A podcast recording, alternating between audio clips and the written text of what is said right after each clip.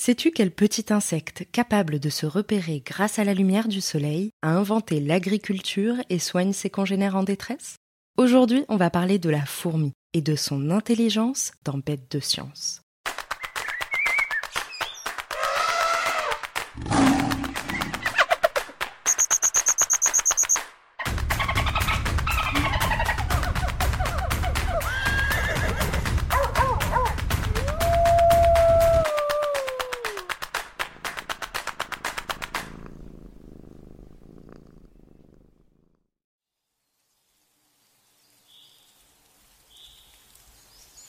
Elles arpentent la terre depuis des centaines de milliers d'années. Au ras du sol, elles se livrent des guerres féroces, construisent des cités organisées et regorgent d'ingéniosité. L'histoire des fourmis est une épopée, une épopée évolutive. La plus ancienne représentante connue de cette odyssée a été retrouvée fossilisée dans une résine, l'ambre. Elle vivait il y a plus de 100 millions d'années. Depuis, les fourmis n'ont eu de cesse de s'adapter aux défis de la vie sur Terre avec succès. En dépit de son poids plume, quelques milligrammes à peine, la fourmi est une championne, toute catégorie de la survie. Son corps, constitué des trois parties que l'on retrouve chez les insectes, la tête, le thorax et l'abdomen, est recouvert par un exosquelette. Ainsi, contrairement à l'être humain, le squelette de la fourmi ne se trouve pas à l'intérieur de son corps, mais il l'entoure comme une petite armure. C'est de cette carapace que jaillissent ses puissantes mandibules. Grâce à elle, la fourmi mord ses proies, mange, déchiquette ou attrape ce qu'elle trouve. Les deux antennes qui surplombent sa tête sont quant à elles d'incroyables outils de communication. Elles lui permettent d'identifier les odeurs que ses camarades émettent grâce à des glandes, des organes situés à divers endroits de leur corps et spécialisés dans la production de substances chimiques odorantes. Ces odeurs, que l'on appelle phéromones, sont le moyen d'une communication complexe entre fourmis. Déposées sur le sol ou pulvérisées dans l'air, les fourmis les utilisent pour signaler un danger, se reconnaître entre elles, ou pour marquer un chemin qui mène par exemple au nid. Et oui, la fourmi n'émet pas de bruit. Elle vit dans un monde de senteurs et parle grâce aux odeurs. Et ça n'est pas là la caractéristique la plus étonnante de cette petite bête, car elle est décidément une créature pleine de ressources. En cas d'attaque, la fourmi peut pulvériser de l'acide sur son agresseur ou le piquer grâce à son aiguillon. Et si tu crois qu'une si petite bête ne peut pas faire bien mal, ne t'y trompe pas. La fourmi balle de fusil tient le record de la piqûre la plus douloureuse au monde. Si une fourmi trouve de la nourriture, elle peut la récupérer et la stocker dans une poche située juste à l'avant de son estomac. Grâce à un système de petites portes qui s'ouvrent et se ferment, elle peut décider de régurgiter la nourriture pour la transmettre à ses camarades ou au contraire la faire glisser dans son estomac pour s'en nourrir.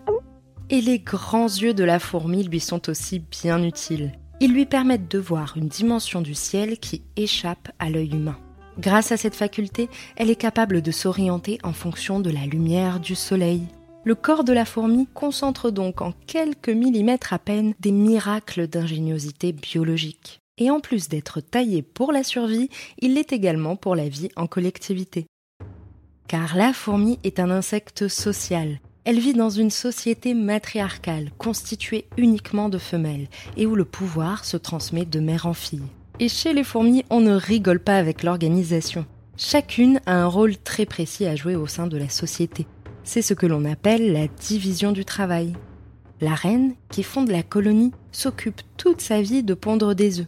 C'est elle qui donnera naissance à toutes les fourmis qui vivront au sein du nid.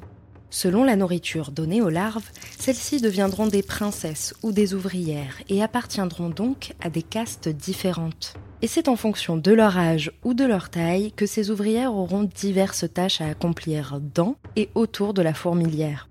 Parfois, leur rôle au sein de la société se reconnaît à travers leur apparence. On parle alors de polymorphisme.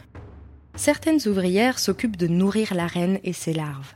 D'autres ont la responsabilité de ramener la nourriture pour l'ensemble de la colonie. Les ouvrières soldates sont quant à elles chargées de défendre le nid en cas d'attaque ou d'intrusion. Et il y en a même qui s'occupent de faire le ménage. Et oui, les fourmis sont très propres. Elles produisent des substances antibiotiques, comme les médicaments, et antifongiques qui empêchent le développement des champignons pour garder leur nid dans un parfait état de propreté. Rien n'est laissé au hasard dans le royaume des fourmis. pas même la température du nid, que celle-ci régule grâce à des ouvertures qui permettent de le ventiler. Et si elle augmente un peu trop, aucun souci. On déplace les larves pour les garder au frais. La force des fourmis, c'est leur solidarité. Elle leur permet d'accomplir de véritables exploits dans le monde entier. En Amérique, les fourmis Atta cultivent ainsi un champignon dans les sous-sols de leur nid pour s'alimenter. Elles le plantent, nettoient le sol où il pousse et l'enrichissent de gouttes fécales qui servent d'engrais. Pour entretenir la croissance du précieux champignon, c'est un balai d'une infinie précision qui se met en place. Des ouvrières s'occupent de couper les végétaux dont il a besoin pour grandir, d'autres de les transporter jusqu'à la fourmilière, pendant que des soldats protègent le convoi. Ce sont d'extraordinaires jardinières, et ce, depuis 50 millions d'années. En Europe, les fourmis rousses des bois élèvent des pucerons en véritables bergères. Elles se nourrissent de leur miella, une substance sucrée dont elles raffolent. En échange du miel, les fourmis protègent les pucerons contre de potentiels prédateurs. Les fourmis ont développé ces formes de coopération avec toutes sortes d'organismes sur la planète. C'est ce que l'on appelle le mutualisme. Dans les arbres des forêts africaines, on peut observer les fourmis tisserandes. Ces fourmis utilisent la soie de leurs larves qu'elles tiennent entre leurs mandibules pour coudre les feuilles de leur nid entre elles et les fourmis moissonneuses peuplent quant à elles le bassin méditerranéen et unissent leurs efforts pour récolter des graines que certaines d'entre elles mâchent et recrachent. Elles fabriquent ainsi ce que l'on nomme du pain de fourmis. La coopération chez les fourmis est si spectaculaire que les chercheurs parlent de super société et même de super organismes. Ils s'inspirent de leur intelligence sociale pour créer des algorithmes et des robots autonomes. Tout cela est déjà très étonnant. Mais si tu crois être arrivé au bout de tes surprises concernant ce petit insecte, détrompe-toi. Tout comme pour l'ensemble de ses capacités, l'intelligence de la fourmi est loin d'être proportionnelle à sa taille. Pour nous en rendre compte, décollage immédiat pour la Côte d'Ivoire. Nous allons observer l'un des phénomènes les plus fascinants du règne animal, une guerre terrible entre termites et fourmis.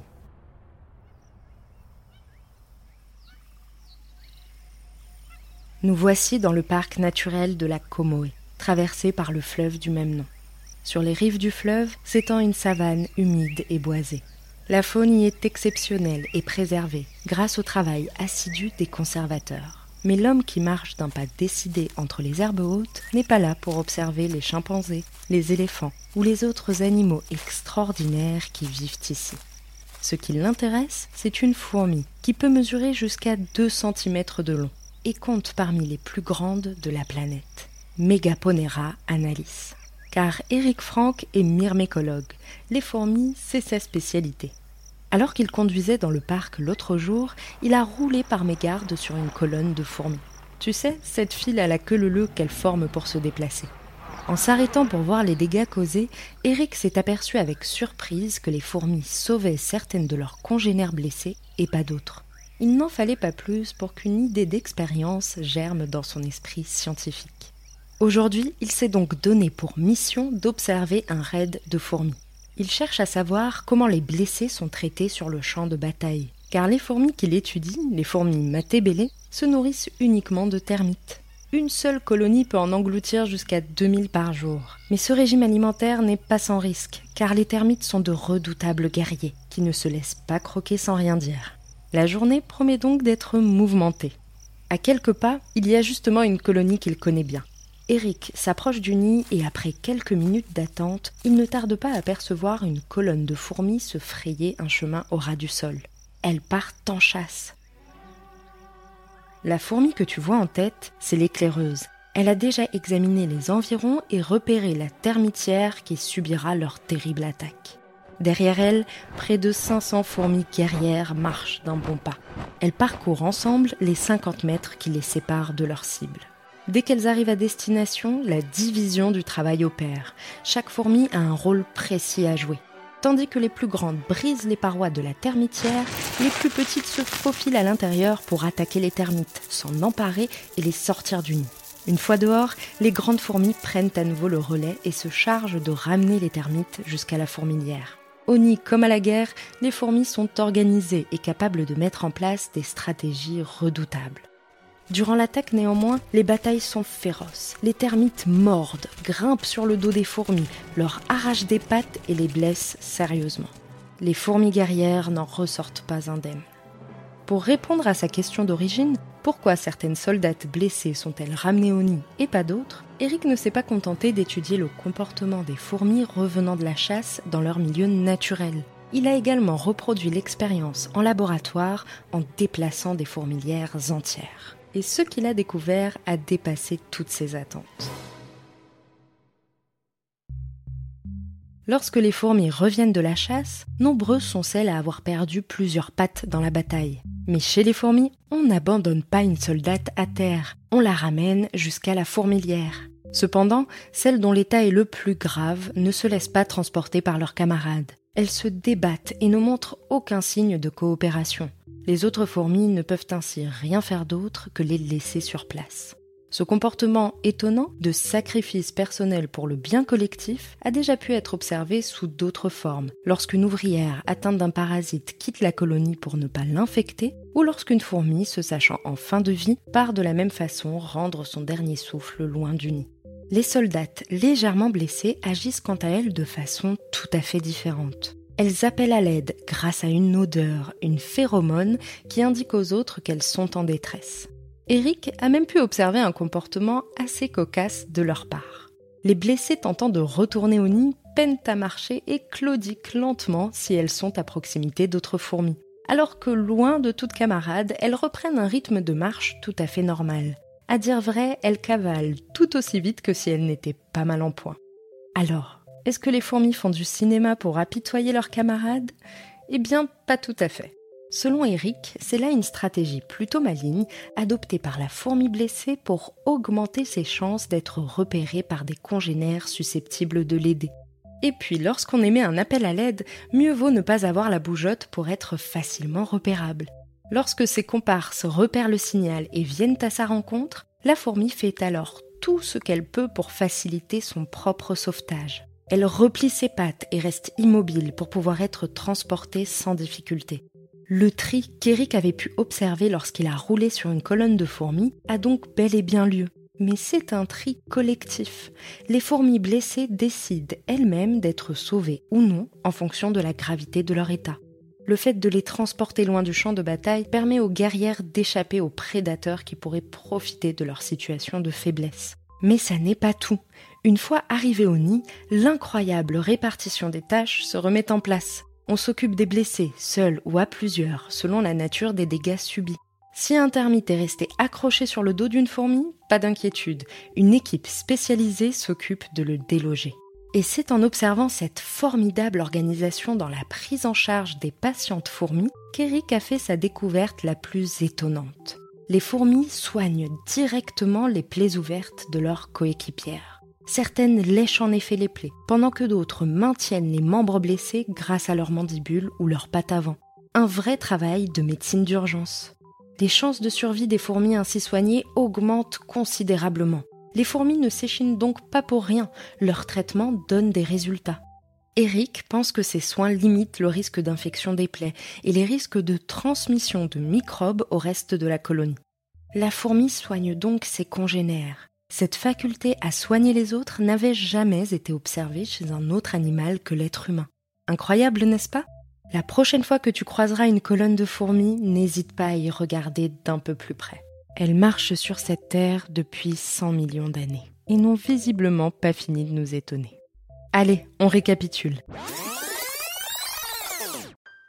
La fourmi est un insecte présent sur presque tous les continents de la planète. Omnivore, elle mange de tout et son régime alimentaire varie selon son espèce. Elle vit au sein de sociétés très organisées où est mise en place une répartition stricte du travail. Elle est capable de cultiver des champignons, d'élever des pucerons ou encore de récolter des graines. Ce niveau d'organisation sociale complexe est assuré par un système de communication élaboré, fait d'odeurs que l'on appelle phéromones.